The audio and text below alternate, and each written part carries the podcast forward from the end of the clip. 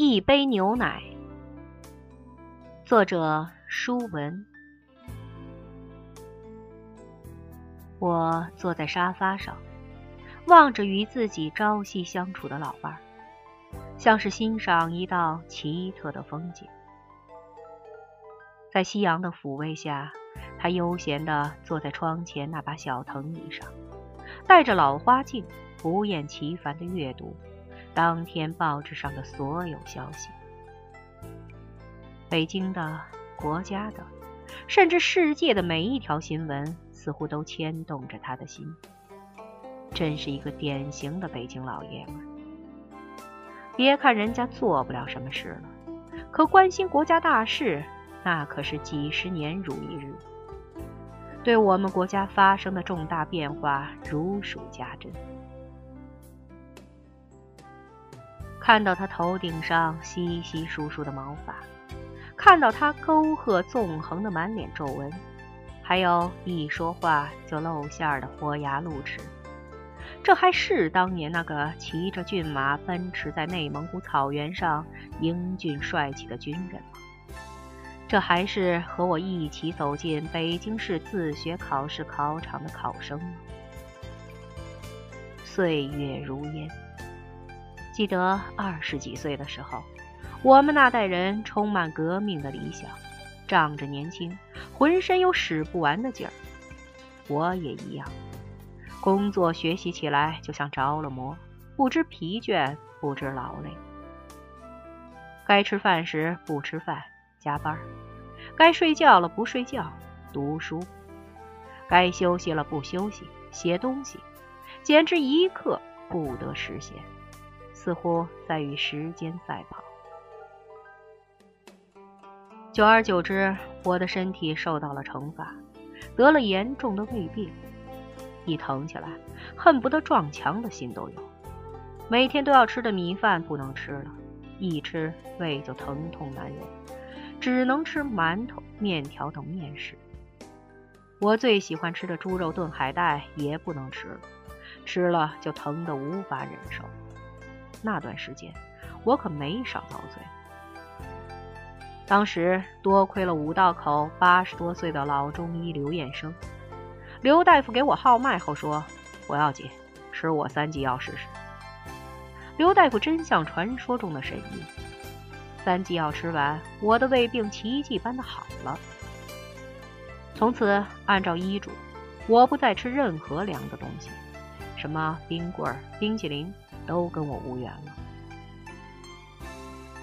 我的爱人，那时还不叫老伴儿，每天早上都要盯着我把一杯煮开的热牛奶喝光，才放心离开上班。那时我所供职的机关，要求干部每月都值一周夜班，下班后不能回家。每逢值夜班的日子，早上不到七点钟，我在办公室洗漱不久，就会看到他。端着一杯热气腾腾的牛奶，来到我的面前，命令似的说：“趁热喝了。”将近十年的时间，除去外地出差外，他不管风吹雨打，不管严寒酷暑，每天早上准时为我送了大约六七百次的牛奶。至今想起那杯牛奶，还让我倍感温暖。